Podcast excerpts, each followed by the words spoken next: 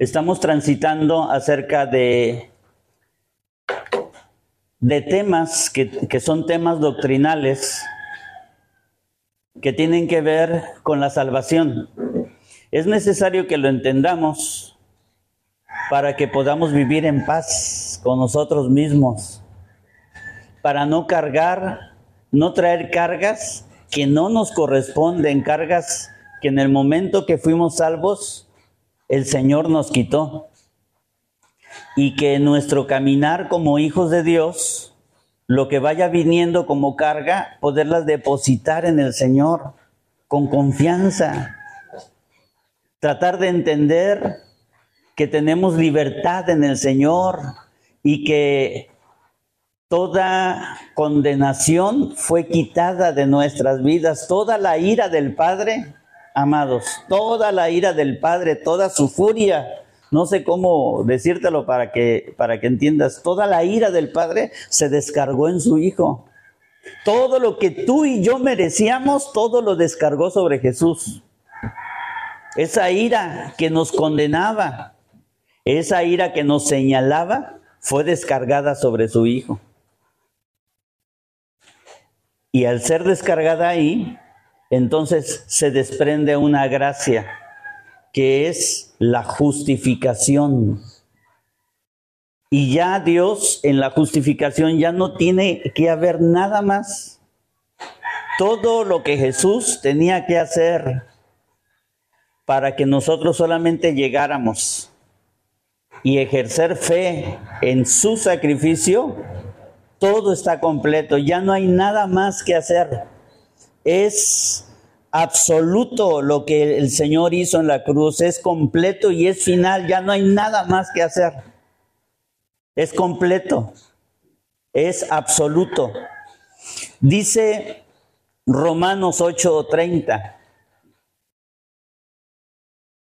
y a los que predestinó, a estos también llamó, y a los que llamó, a estos también justificó, y a los que justificó, a estos también glorificó. Cari, dime cuántos verbos ves ahí en ese texto. A ver, véamelos diciendo. Predestinó. Predestinar. Llamó. Llamar. Llamó otra vez. Sí. Justificó. Justificar. Otra vez justificó. Sí. Y glorificó. Glorificar. Ok. ¿En qué? ¿Quién, ¿Quién, está bien en gramática? ¿En qué tiempo están esos verbos? En pasado, ¿sí? Dice ahí, fíjate, esa palabra es para ti y para mí. Es para ti y para mí. Él no nos está diciendo ahí, y me voy a centrar en el, per, en el, en el verbo glorificar porque dice glorificó. Y cuando habla de glorificó, todos los demás podrían caber en el pasado. Llamó, este, justificó, predestinó, pero todavía no ha llegado el punto de la glorificación de nuestras vidas. O sea, ese último punto final de la salvación todavía no llega. Sin embargo, el texto dice que Él también nos glorificó. Bueno, cada uno de estos verbos y se los digo para que lo vayan anotando. No es una clase profunda de gramática griega, pero yo quiero que tú lo aprendas, que tú lo aprendas para que sepas el por qué un texto, cuando te acerques a un texto bíblico, por qué está escrito así. Es que yo entiendo esto. Y hay muchos que se van sobre esa situación de que dicen, es que aquí dice esto, cuando en verdad dice otra cosa. Vamos a irnos al texto y tratar de entenderlo. Yo no quiero, eh, no quiero escucharme chocante al abordar este tipo de, de, de, de cosas que voy explicando, pero es para que nosotros entendamos. ¿Sí, amados? ¿Sí me expliqué? Bueno, este tipo de verbos, cada uno de ellos, está en un tiempo que en el griego se llama aoristo activo indicativo. Auristo. Los verbos en español no hay, el auristo, el verbo en auristo no existe en el español, solamente en el griego. ¿Sí? Indicativo activo indicativo. Bueno, te voy a decir que es un verbo auristo. Un verbo auristo es un verbo que tiene un aspecto puntual en un tiempo, en algún momento del tiempo pasado. Es puntual. O sea, es de cuenta que yo estoy aquí parado y, y este verbo en auristo activo indicativo me señala hacia atrás y me señala que hay un momento no es exacta, no conocemos cuál es el momento del pasado, pero hay un momento, me está señalando hacia atrás y me está diciendo que en mi pasado, en tu pasado y mi pasado hay un momento en que nosotros fuimos glorificados. Entonces tú, si tú empiezas a analizar el texto, tú dices, bueno, ¿cómo es que Dios me está diciendo que me glorificó si eso realmente prácticamente todavía no sucede? Ya me predestinó, ya me llamó y cuando tuve mi encuentro con Cristo ya me justificó, pero todavía no he sido glorificado. ¿Cómo dice el texto que ya me glorificó? La respuesta es que Dios nos está diciendo que hemos sido glorificados porque Él, desde su perspectiva eterna, ya hemos sido glorificados. Cuando vimos, cuando empezamos este tema y empezamos a hablar acerca de la presencia de Dios, ¿se acuerdan? de la presencia es que Dios ve todo lo que todo nuestro toda nuestra vida desde desde que nacemos hasta que morimos Dios ve todo el momento en el momento en que tu mamá te concibió en su vientre ese momento es presente para Dios y en el momento que tu corazón se detenga sobre en esta vida, no sé la edad que vayas a tener, pero en el momento que tu corazón se detenga y mueras, ese tiempo, tanto el uno como el otro para Dios son presentes. Es un presente. Esa es la presencia de Dios. Bueno, desde esa perspectiva eterna, nosotros se suelta la declaración en el texto que dice, y a los que justificó, a esos también glorificó. Ahora, ser glorificado es ser conformado a la imagen de Cristo. La glorificación es diferente que la santificación. La santificación es un camino en el cual ahorita tú y yo estamos en el que aquel hermano, que sea quien sea, su grado de madurez ya está en ese camino de santificación. La glorificación es el punto final en el que tú y yo adquiriremos la imagen de Cristo. No podemos estar en los cielos nuevos y en la tierra nueva, amados, si no tenemos la imagen de Cristo en nosotros. La obra del Espíritu Santo es crear en nosotros la imagen del Hijo en nosotros. El Padre siempre, miren, el Espíritu Santo nos lleva a Cristo. El Espíritu Santo nos revela a Cristo, Cristo nos revela al Padre, el Padre revela al Hijo y el Hijo nos empuja hacia el Espíritu Santo, porque es el Hijo el que nos dice que tenemos que ser llenos del Espíritu Santo. Entonces, todas las personas de la divinidad, las personas de la divinidad están trabajando en nosotros. Y el texto bíblico dice que la buena obra que Dios comenzó en nosotros la terminará, va a ser terminada. No importa si en algún momento estás practicando un pecado, Dios te va a detener. No importa si a veces venimos y, andamos en el reino de Dios bien pasguatos, Dios nos va a despertar. Porque la buena obra que Él empezó en nosotros, Él la va a terminar. ¿Qué es glorificar? Glo- glorificar viene del griego doxazo. Doxazo es glorificar o doxazo es glorioso.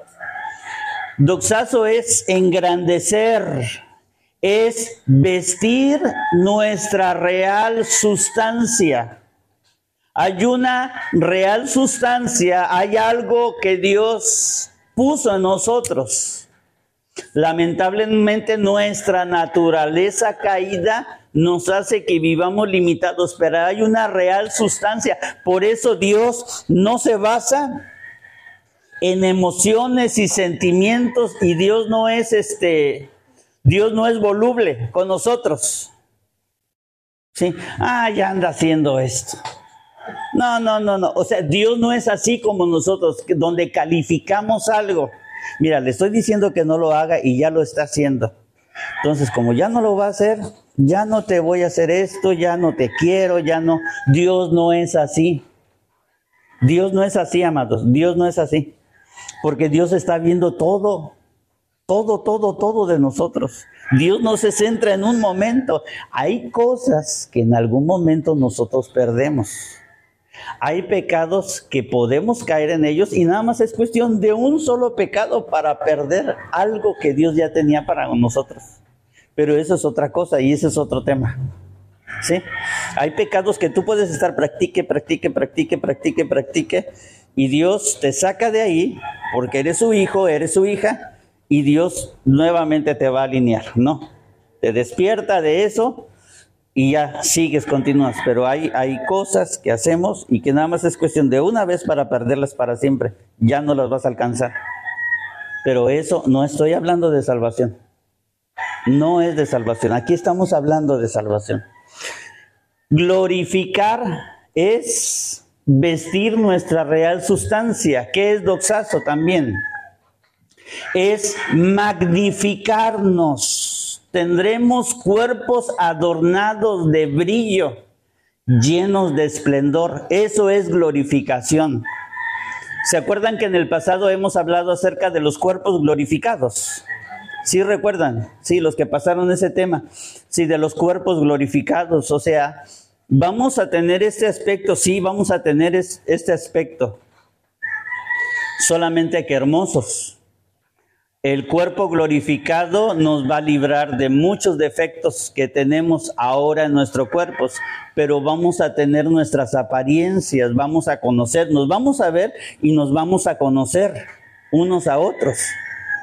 Vamos a hacerlo así.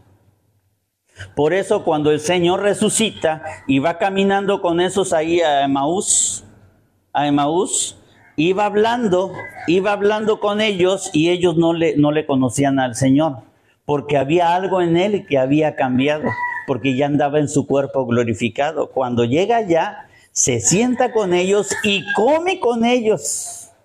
Y él les empieza a hablar de las escrituras y luego desaparece de su presencia.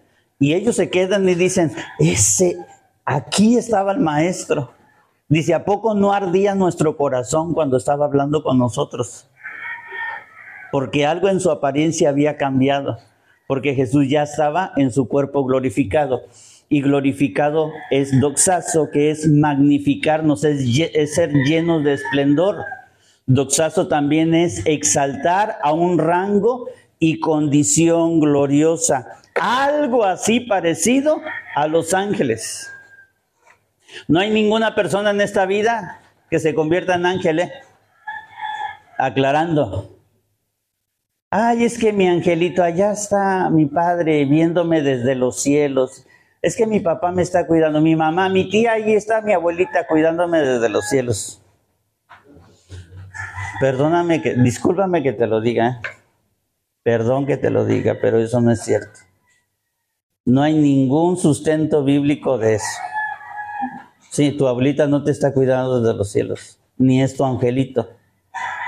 Sí, no es eso. Ellos tienen un lugar ahí en la eternidad y ninguno de ellos puede interrumpir esta vida. Ninguno de ellos.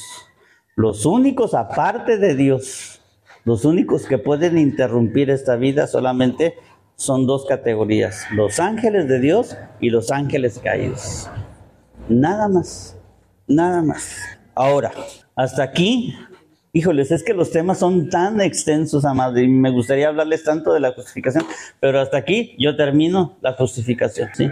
Quiero meterme al tema de la adopción. ¿Qué es la adopción?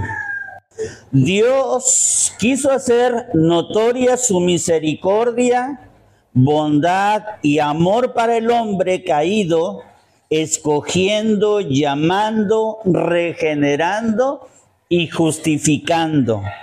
O sea, Dios tuvo misericordia y extendió su bondad y misericordia a nosotros los caídos, a ti y a mí, pues. Y hizo todo lo que ya vimos que hizo nos llamó, nos, nos, nos predestinó, nos justificó y nos glorificó. Bueno, a estas obras de gracia, como si no fueran pocas, Dios que es rico en misericordia, si a estas obras de gracia Dios le añade otra. Dios no solamente, Dios no solamente te predestinó, no solamente te llamó, no solamente te justificó y no solamente te glorificó, sino a todas estas gracias Dios le añade otra y es la adopción. ¿Qué es la adopción? La adopción es cuando Dios, escúchame bien, Dios te da derechos y privilegios dentro del reino de Dios. La justificación es un término legal donde la justificación sucede en el cielo, ¿eh? La justificación sucede delante del trono de Dios, ya no somos culpables. Legalmente ya somos justificados. Estamos, la justicia de su Hijo reposa sobre nosotros, ahí estamos ya. Es un término, eso sucede ya en el cielo. Pero aquí en la tierra, con, el, con esta doctrina de la adopción, sobre esta gracia, Dios nos da derechos y privilegios porque somos sus hijos. Fuimos adoptados y fuimos añadidos a la familia de Dios. Bueno, la adopción es una doctrina bíblica que enseña que Dios Padre declara al creyente como su hijo con todos los derechos y privilegios. No solo somos justos y libres de condenación, sino hechos miembros de la familia de Dios, dice Juan 1.12. Mas a todos los que recibieron, a los que creen en su nombre, les dio potestad de ser hechos hijos de Dios. Hay otras versiones que utilizan la palabra en vez de potestad, dice privilegios. ¿Sí? Entonces la adopción nos da eso. Esta, la adopción hace que nosotros tengamos familiaridad y una relación filial única e incomparable. Solamente el Dios de la Biblia hace eso. No hay otro Dios. De todos los otros dioses, de todas las demás religiones que hay, no hay ningún otro Dios que te dé derechos y privilegios y que te haga tener una relación filial con Él. El Dios de la Biblia es el único Dios que puede vivir dentro del creyente. No hay ningún otro. Solamente Él. Solamente Él. Por eso es única e incomparable. Esta adopción, esta relación filial como hijos de Dios, no puede ser alcanzada por obras, ¿eh? No puede, por mucho que una persona diga es que yo soy bueno, es que yo hago esto, es que yo ayudo a los pobres, es que yo pongo casas hogar y yo hago esto. Ya, no, eso no se puede alcanzar por obras, ni por derecho natural, ni por transferencia familiar. Es que yo, es que mi tatarabuelo fue el que le predicó a Emiliano Zapata. Yo ahí dice en el libro de historia de sexto año, ahí dice cómo mi abuelo se subía y le predicaba a Emiliano Zapata cuando iba en el tren. Ahí iba, ahí estaba. Sí, como mi abuelo, mi, mi tataratatarabuelo, y luego mi tatarabuelo, luego mi bisabuelo, y mi abuelo, y mi padre eran cristianos, yo también soy cristiano. No importa lo que hayan sido ellos. La adopción no es por transferencia familiar ni por decisión humana. Es que yo soy hijo de Dios, es que yo quiero ser hijo de Dios. Perdón, pero no, el hombre no puede alcanzar a Dios. Por eso Dios predestina a quienes serán sus hijos. o quiénes son sus hijos. Dios los predestina. Todos los que nos hemos acercado a Dios es porque hemos sido predestinados. ¿Hasta aquí está entendido?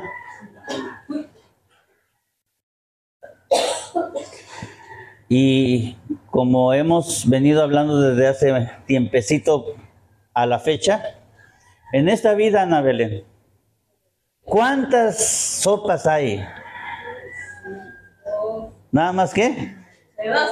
Nada más hay de dos sopas, o hay de tres. Loya. ¿Cuál es y cuál? ¿Cuál y cuál loya? Pues, La de macarrón y la de... este, La de la moderna y sopa la moderna y sopa la de y la sopa maruchan. Ahora tómatelo de la metan problemillas. ¿verdad? En esta vida, amados, solamente hay de dos sopas. Solamente hay de dos sopas. Solamente hay dos padres. O eres hijo de Dios o eres Nada más hay de dos. Es que don Pedrito, el de la tienda, es tan bueno, hermano. En, ve- en verdad, pastor, es bien bueno. Ese señor me ha fiado, siempre me ha ayudado cuando yo me he necesitado. Sí, este, ese señor lo único que le hace falta es ir a la iglesia. Sí, él me ha prestado, él me ha esperado que yo le pague y todo eso. Don Pedrito es bien buena onda. Es un alma de Dios. Es un alma de Dios. Y cuando se mueren, Dios los tenga en su gloria. Clásico, ¿verdad? De nosotros. Solamente, amados, y eso, qué, qué fuerte suena eso, ¿ah? Pues solamente una persona o es hija de Dios o es hijo del diablo. Nada más hay de dos.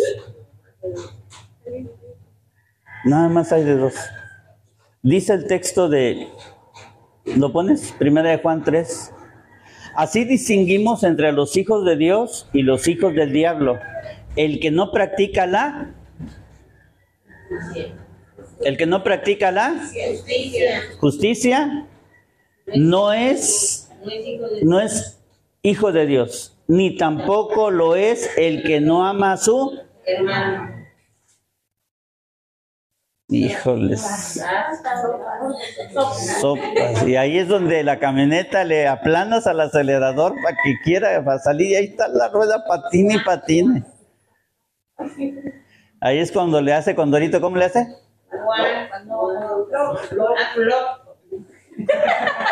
Condorito. Flo como Condorito. Sí. ¿Cómo sabemos, cómo conocer a un hijo de Dios? Bien sencillo, el que practica la justicia. Mira, somos justificados, delante del trono somos justificados, pero eso es, eh, o sea, la justicia llegó a nosotros por imputación, pero luego viene la práctica. Somos santos porque se nos imputó la santidad de Cristo, pero también viene la praxis la práctica. Entonces, si somos llamados, si somos justificados, es porque vamos a andar en justicia, amados. Y ahí es cuando nosotros tenemos que amar. Ay, hermano, es que yo, si viera qué tan difícil es, y a mí me gustaría decirte que no es cierto, pero qué difícil es a veces amar a ciertos hermanos y a ciertas hermanas. Y más cuando están en buena tierra. Ay, ay perdón, se me salió. Perdón. Conocer y entender esta doctrina, o sea, la doctrina de la adopción, nos da la confianza, fíjate bien, para orar, para cantar, para alabar, para llorar con Él. La adopción nos hace ser que tengamos la confianza de que somos consolados por Él y de poderle adorar, y etcétera, y etcétera. La adopción nos indica esto. Ahora, ¿qué pasa si no le entiendo? O medio entiendo la, si, no entiendo la doctrina de la adopción, entonces, pues se presenta un problema muy serio en nosotros, porque si no lo entendemos, híjoles, ¿cómo nos metemos? Ora a Dios, ora a Dios y acepta otra vez a Cristo como tu Salvador. Le decimos a, a la gente, ¿no? Qué problemón es no entender la adopción. en verdad, así como la justificación. Y miren de que de todas las doctrinas, la justificación es la que más la gente, porque, ah, como a, en las palabras de Pablo, en las palabras de Pablo, y esa era la, la, bronca por la cual se escribió Romanos, ¿sí? De que la gente no, no entendía la justificación y la gente quería seguir viviendo en la ley.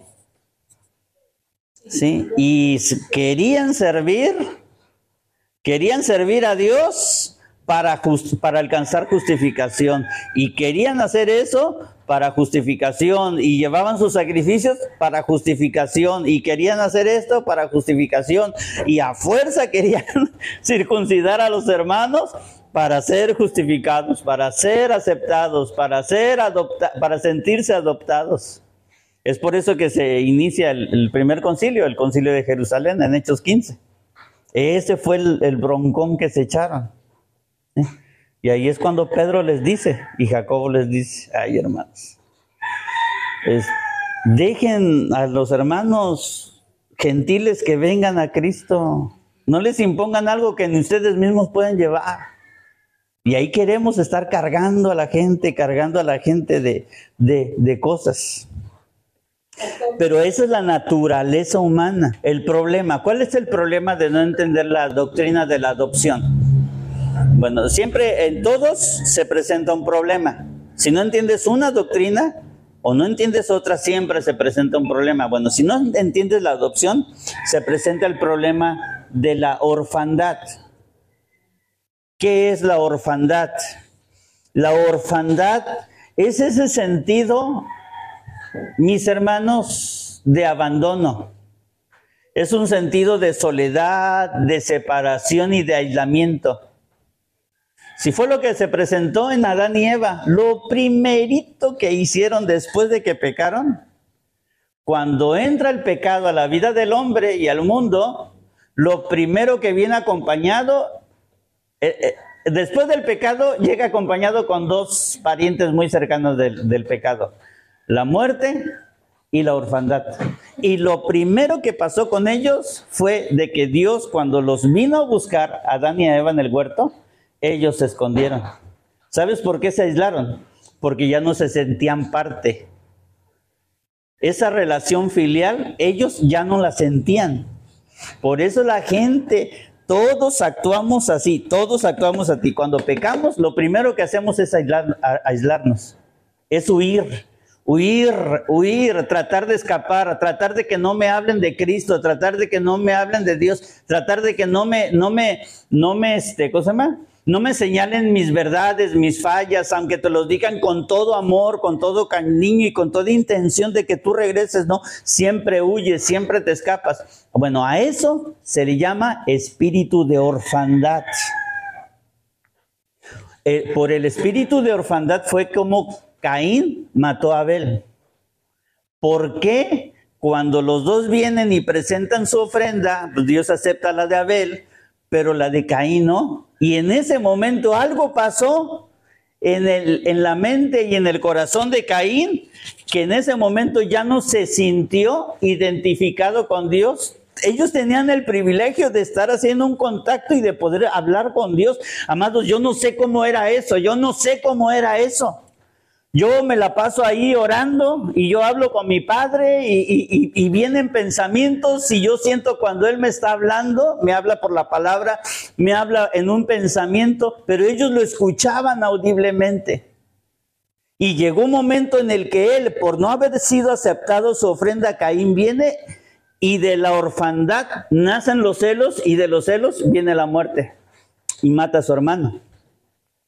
Sí, la, la, este, las ideologías, hoy actualmente las ideologías que hay, las ideologías este, eh, de género que hay, los, los abusos, las herejías, la, predicación de nuevos evangelios, la pandemia, las guerras, la falta de libertad y la nueva tolerancia, ¿cómo está haciendo que esta generación entre a un espíritu de orfandad?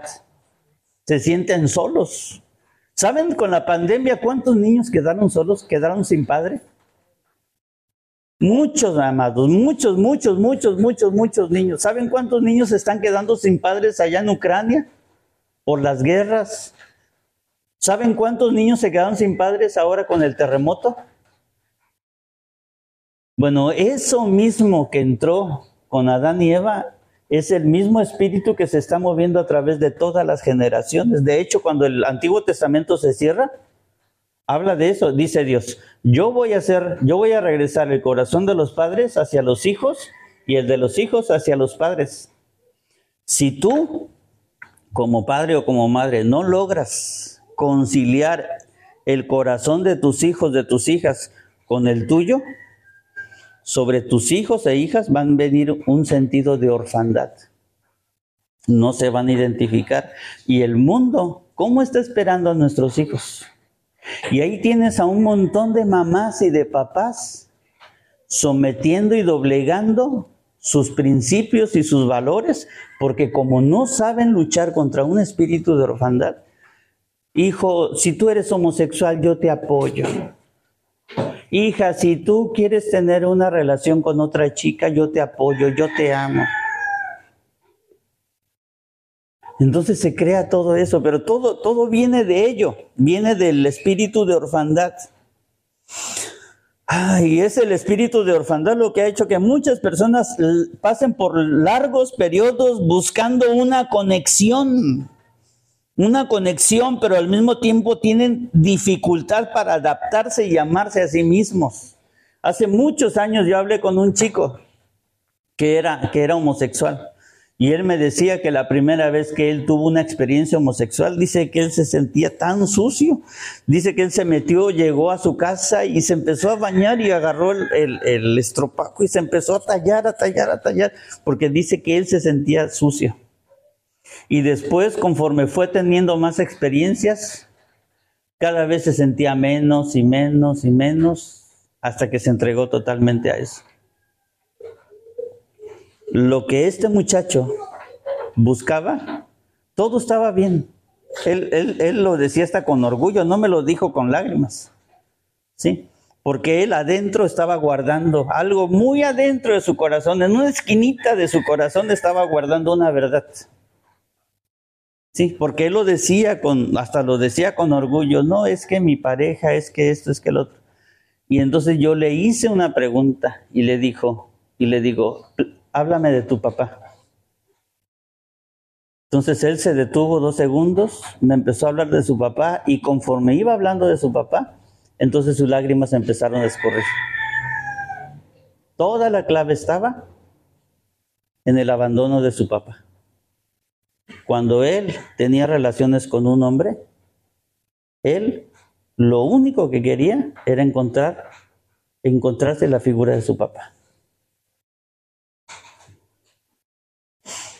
Cuando hay padres que abusan en cualquier ámbito sobre una hija, esas hijas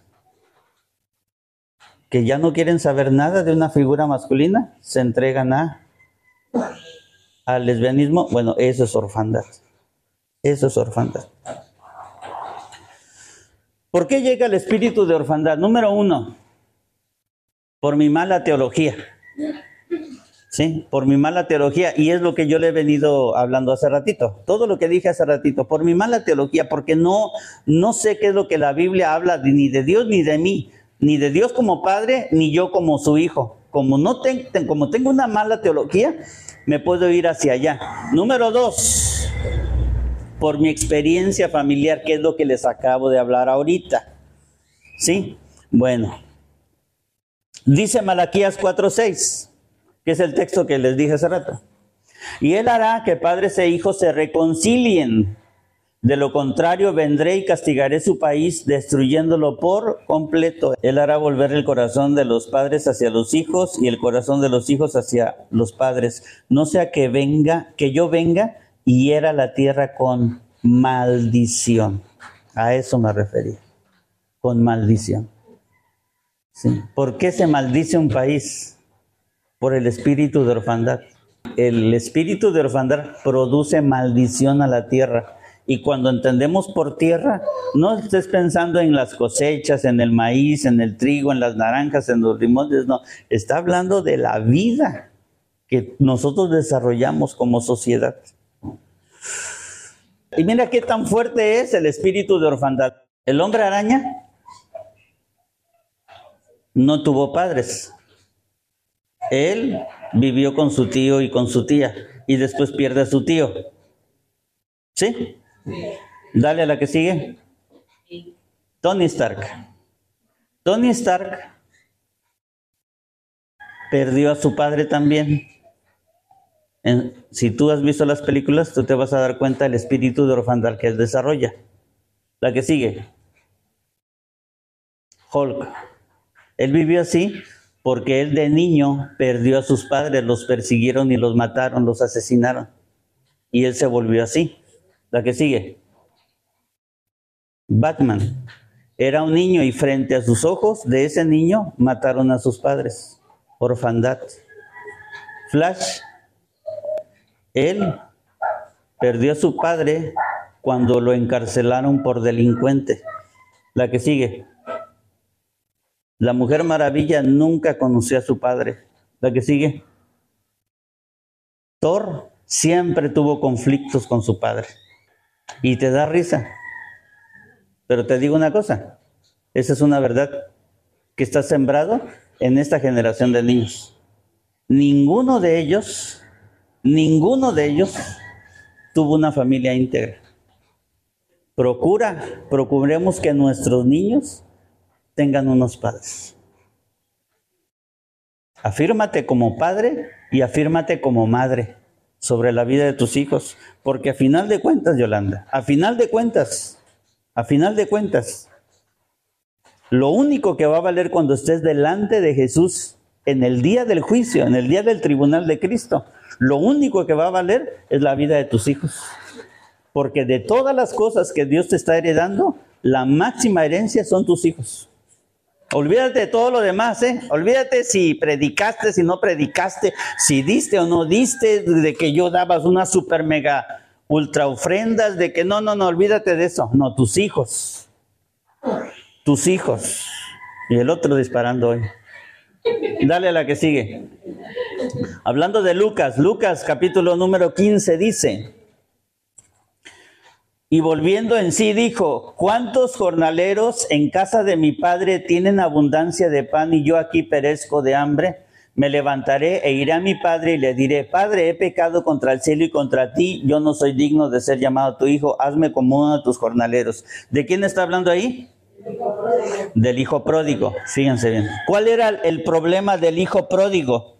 Bueno, su, su problema era de que este hijo pródigo, él conocía la generosidad del papá. Por eso le pidió su herencia y el padre se la dio. Él la conocía.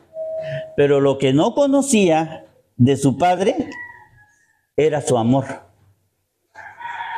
¿Sí? Él se fue, se gastó toda la herencia y ya cuando se lo había gastado todo, entonces él mismo se dijo, voy a volver a la casa de mi padre. Porque ¿cuántos jornaleros que tiene mi padre, o sea, cuántos sirvientes tiene mi padre y están mejor que yo. Voy a ir y le voy a decir, papá, papá, perdóname, mira, ya lo hice, mira, yo quiero ser como uno de, esos jornaleros tuyos, como de esos sirvientes. Y recuerdan la parábola, lo que pasó. Cuando él iba llegando, el que corre era, fue el padre. El que lo abraza es el padre y siempre sucede eso. ¿eh? Cuando tú le pides perdón a Dios por tu pecado, el primero que corre a abrazarte es Él. Y Él te cree. Cuando tú le pides perdón por tu pecado, Él te cree. Entonces este hijo no conocía, ¿sí? Pero este hijo tenía un hermano que era mayor que él. Y fíjate lo que el otro dice. Dice en el verso 29 al 31, mas él respondiendo, el hijo mayor, dijo, Padre, he aquí tantos años que te sirvo no habiéndote desobedecido jamás. Y nunca me has dado ni un cabrito para gozarme con mis amigos, pero, ah, sí, sí, como que tienes a tu favorito, porque mira, nada más vino tu, tu hijito, el chiquito, que ha consumido todos los bienes, se fue allá con las prostis, con las rameras, has hecho matar para él el becerro gordo. Él entonces le dijo, o sea, el padre le dice, le contesta ante esta argumentación y le dice, hijo, tú siempre estás conmigo y todas mis cosas son tuyas. Este hijo, lo que no conocía del padre era su generosidad. Pero tanto el uno como el otro estaban mal. Ese es el problema que a veces tenemos, amados, por no conocer cuál es nuestra situación de adopción, de que no lo conocemos a Él. Puse una frase que dice, vivo y hago conforme a lo que creo de quién soy. No hagas cosas, no hagas cosas que te impulsen a, a querer que Dios te acepte. O sea, no, no hagamos cosas, amados, no trabajemos en el reino de Dios, no vayamos a las misiones, no hagamos viajes, no aportemos, no donemos, no vayamos a hacer vendimias, no hagamos eso con la intención de quedar bien con Dios. Ese es un error fatal. Fatal, fatal, fatal. Tú no puedes hacer nada, absolutamente nada para que Dios te ame más. Todo el amor, toda la intensidad de su amor que reposa sobre ti es todo. Ese amor ni va a disminuir ni va a aumentar. Dios te ama intensamente. Dice Juan 14, nos dejaré huérfanos, vendré a ustedes. Ahora, ¿qué vence a un hijo de Dios? ¿Qué es lo que nos vence? Bueno, ya dijimos que el espíritu de orfandad, pero ¿qué nos vence? A ver, dale a la que sigue. Por favor, Romanos capítulo número 8 dice, pues no habéis recibido el espíritu de esclavitud para estar otra vez en temor sino que habéis recibido el espíritu de adopción por el cual clamamos Abba Padre. El espíritu mismo da testimonio a nuestro espíritu de que somos hijos de Dios, y si hijos, también herederos, herederos de Dios y coherederos con Cristo, si es que padecemos juntamente con Él, para que juntamente con Él seamos, ¿qué? Glorificados. Aquí el sentido de la glorificación eh, tiene un tono un poquito más diferente, pero no me voy a meter a un análisis de ese texto. Solamente quiero que notemos cuando tú leas un texto, fíjate bien dónde ese gesto, este, ese texto tiene un eje de giro, así como el trompo, está girando alrededor de un eje. Y este texto, estos tres, cuatro versículos están hablando, giran alrededor de el espíritu de esclavitud, del espíritu de adopción y del Espíritu mismo, que es el Espíritu Santo. Entonces vuelven a aparecer las dos. ¿Las dos? Aparecen nuevamente las dos sopas. O tú te mueves bajo un espíritu de esclavitud o tu vida está bajo moviéndose bajo un espíritu de adopción. Y esto, este texto debería a ti detenerse y hacerte analizar cuáles son tus hechos, tus pensamientos, tu sentir y lo que hay en tu corazón. ¿Qué es?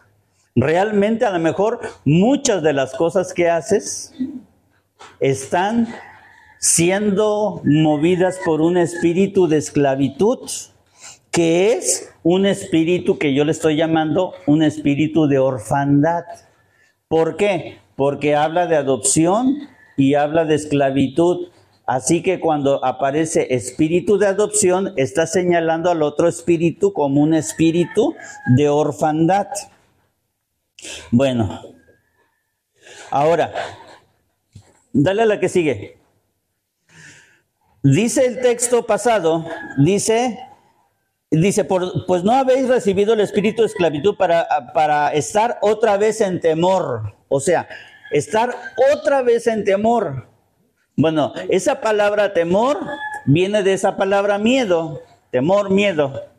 ¿Qué es? ¿Qué es? ¿Qué es miedo? Vamos a entenderlo un poquito porque en el pasado solamente eh, una vez vimos y analizamos un poquito acerca de, de esta palabra. Número uno, hay tres palabras en el griego que significan miedo. Uno de ellos, el primero de ellos es deilía. Deilía es ese miedo malo. Es ese miedo que te hace, que hace que un niño no, no, no pase a través de un callejón oscuro. Es ese miedo que le da a un niño, estoy ejemplificando, ¿verdad? Y de ahí lo derivas tú a donde tú quieras. Sí, lo, es, es ese miedo que le da a, a, a un niño quedarse solo. Ese es de Leia. Es un miedo que paraliza. Es el miedo que te paraliza. Es el miedo que le da a muchas personas en, comprometerse, muchas personas que viven, que escapan a los compromisos y escapan a los compromisos porque le tienen miedo y temor, tienen, están llenos de pánico, porque hay cosas en la vida que les causan mucho miedo. Bueno, a ese, ese tipo de, de cosas que sienten es del deilía. Deilía. Bueno, está otra palabra que es la palabra phobos como aracnofobia, eh, ¿qué más? Claustrofobia. Otra. ¿Cómo? Hidrofobia. Hidrofobia, a los que no les gusta bañarse. Ok. Hidrofobia. Bañofobia. Ok. Fobos. Sí, la palabra phobos de las tres palabras en griego tiene un término medio, es, es como que fluctúa entre lo bueno y lo malo. Sí, entre lo bueno y lo malo. Pero después viene el tercer término, que es eulabeia. Eulabeia, eulabeia. Todas las palabras, todas las palabras que empiezan con eu se refiere a algo bueno, como Eunice. Eunice significa buena victoria. Eutanasia. Eutanasia significa buena muerte. Yo no sé qué tiene de bueno, pero bueno. Eureka, un buen pensamiento, un buen descubrimiento, ¿sí? Eulabeia significa buen sentido, es temor, respeto, cuidado para con Dios y para con nuestras semejantes. Es como cuando te acercas con alguien, ¿no? O sea, todos nosotros nos acercamos con eulabeia. Y eso, amados, no tiene, póngame atención, están apunte y apunte. Sí, pero eso no tiene que desaparecer. Ponme atención. Mira, sí, ponme atención. Porque si no hay eulabella entre nosotros, entonces aparece lo que Santo, Tomás de Aquino decía, la mucha familiaridad trae desprecio. O sea, yo empiezo, empiezo este, aquí una relación con mi hermana cercana y, aquí estamos, ¿no? estamos, y estamos, y estamos. Y ya al rato, ya no le digo hermana Yola, ya al rato ya le digo Yola. Y ya después al rato ya le pongo un apodito. Y ella me pone un apodito. Y al rato la relación se va distorsionando. ¿Sí, amado? Se va distorsionando.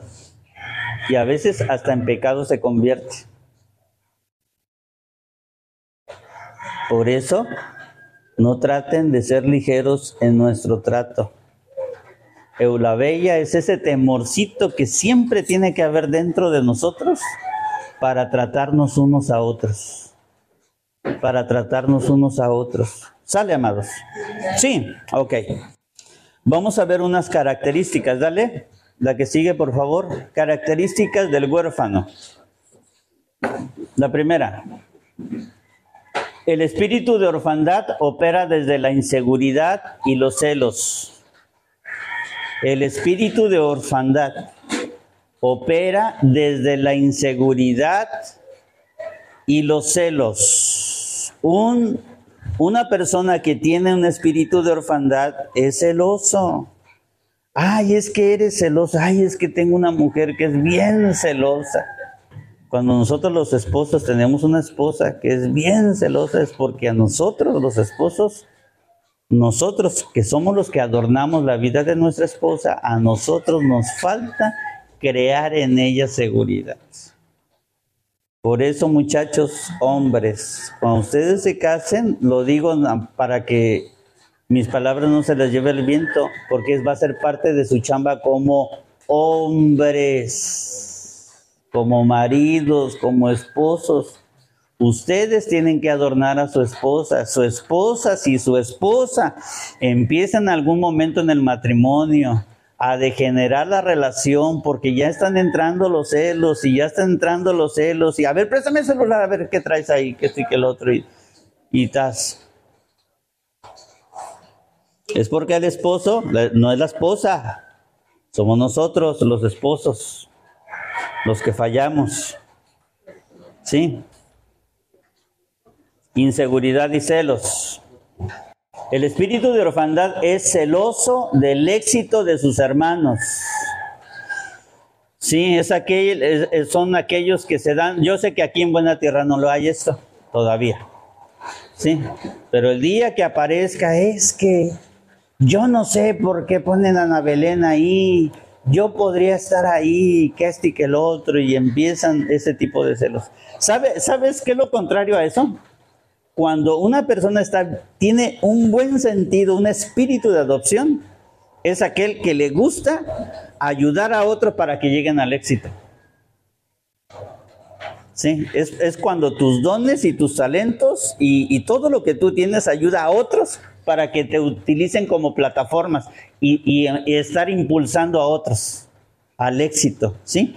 Por eso dice la palabra en Primera de Corintios que los dones son para edificación de la iglesia. Los dones son para edificación de la... Bueno, de eso se trata. De eso se trata. De que cada uno de nosotros tenemos que ser una plataforma para que los demás vayan escalando. Porque mira, los dones de Cari son unos. Y ella tiene dones que ninguno de ustedes tiene. La hermana, tiene, la hermana Tere tiene otros dones que ninguno de los demás tiene. Y cuando Dios nos junta, todos nuestros dones de cada uno de nosotros nos ayuda y todos vamos creciendo, amados. Todos vamos creciendo, todos vamos creciendo. Sale, dale a la que sigue. El espíritu de orfandad busca ganar el amor del Padre. Ya vimos esto. La que sigue. Busca estimulantes para aliviar. Sí, busca estimulantes. Un día hablamos acerca, no hace mucho de los estimulantes, ¿no? Cuando vienes a la reunión y realmente no vienes con un corazón preparado, yo les he dicho desde el sábado prepara tu corazón porque el domingo es el día del Señor. Sí, no se vengan peleados de la casa.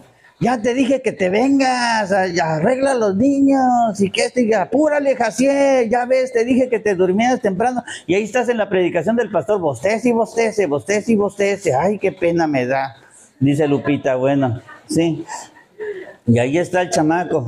Pero ¿qué tal ahorita saliendo y se va a la, cancha de básquetbol? Ahí se le quita el sueño. Ok, dale a la que... Ay, ¿quién sabe por qué estoy diciendo eso? Ok, sí. Luego eh, te voy a estar cachando a ti, Ana Belén, sí, porque luego de aquí te vas al karate, ok. Buscan, buscan personas para cumplir sus propias metas. Ah, pero que no esté Keila aquí, ¿ah? porque si no, ok, ay, perdón. Buscan, vuelvo a repetir, Ay, ay, ay, ay, te chiveas. ok, buscan personas para cumplir sus propias metas, no son precursores, ya lo hablé hace ratito. Dale a la que sigue. El espíritu de orfandad está siempre cumpliendo, compitiendo, perdón, con otros. Siempre está compitiendo con otros. Dale. El espíritu huérfano tiene una falta de autoestima. El espíritu de orfandad recibe su identidad primaria a través de sus posesiones materiales, su apariencia física y su activismo. Hablamos también de ello. No sabe dar, el, huérfano no sabe dar. Siempre está pensando de lo más que dar, siempre está pensando en lo, en lo menos que se, va, eh, que se va a quedar. ¿Sí? Pero acuérdate que en el reino de Dios así no, no operan las cosas, ¿eh? Cuando tú das, nunca te quedas con menos, porque Dios al que da, recibe. Sale, si tú das, tú vas a recibir. Si tú nunca das y atesoras, con menos, cada vez menos, o sea, el reino de Dios opera de manera diferente. Estoy citando Proverbios 11. Vive con temor, miedo al fracaso, rechazo, soledad. Sí, ya hablé eso hace rato. Dale. No entiende disciplina. El huérfano no entiende disciplina. Se le quiere disciplinar y se enoja. Sí, cree que se le está ofendiendo, cree que sus derechos están siendo violados y al rato vamos a tener a todas las feministas aquí. No entiende disciplina, la disciplina crea fuerzas, te quita lo pasguato, te enseña a vivir con autoridad y, y disciplina, crea dominio propio. Ok. No tengas un pensamiento de ti que Dios no lo tenga. Cuando tú te veas a ti mismo en los diferentes momentos de tu vida, escúchame, cuando tengas miedo, cuando te falte algo, cuando estés enfermo, porque cuando estamos bien, todos podemos pensar muy bonito. Pero cuando llegan esos momentos, esos tiempos a nosotros, cuida bien qué es lo que piensas de ti mismo. Porque Dios no lo está pensando. ¿eh? Cuida bien. No tengas un pensamiento de ti que Dios no lo tenga. Antes de que nuestro Señor Jesús comenzara su ministerio, Él tuvo una revelación. Y Dios le dijo lo siguiente, Lucas 3, dice, entonces se oyó una voz, acuérdense que está Juan el Bautista y está Jesús, y Jesús estaba levantándose de las aguas, y cuando se levanta, desciende sobre él el Espíritu Santo en forma de paloma, y se oye una voz del cielo que dice, entonces dice, la voz, tú eres mi Hijo amado, estoy muy complacido contigo. ¿Cómo que estoy muy complacido contigo si apenas iba a iniciar el ministerio? No había sanado a nadie, no había hecho milagros, no había enseñado a nadie. Pero el Padre estaba complacido. Bueno, lo misma, la misma declaración sobre, del Padre sobre Jesús es la misma declaración que el Padre hace sobre ti. Es la mismita. Por eso todo lo que venimos a hacer aquí, amados, todo es por amor. Todo. ¿Por qué lo venimos a hacer? Para ganar un lugar, no al ganar, el lugar ya lo tenemos ganado. Para que Dios te bendiga, Dios nos ha bendecido con toda bendición de lo alto, dice la palabra. No es que para ser victoriosos somos más que vencedores en Cristo Jesús. O sea, y todas esas cargas, amados, si no conocemos palabra de Dios, nos venimos haciendo de nuestra vida un montón de cargas. Vamos jalando cosas, cargas que el Señor no nos permite que llevemos. Por eso dijo Jesús, dice, mi carga es fácil, mi yugo es fácil de llevar, mi carga es ligera. Y si lo hacemos así, amados, vamos a vivir más felices y más en paz unos con otros.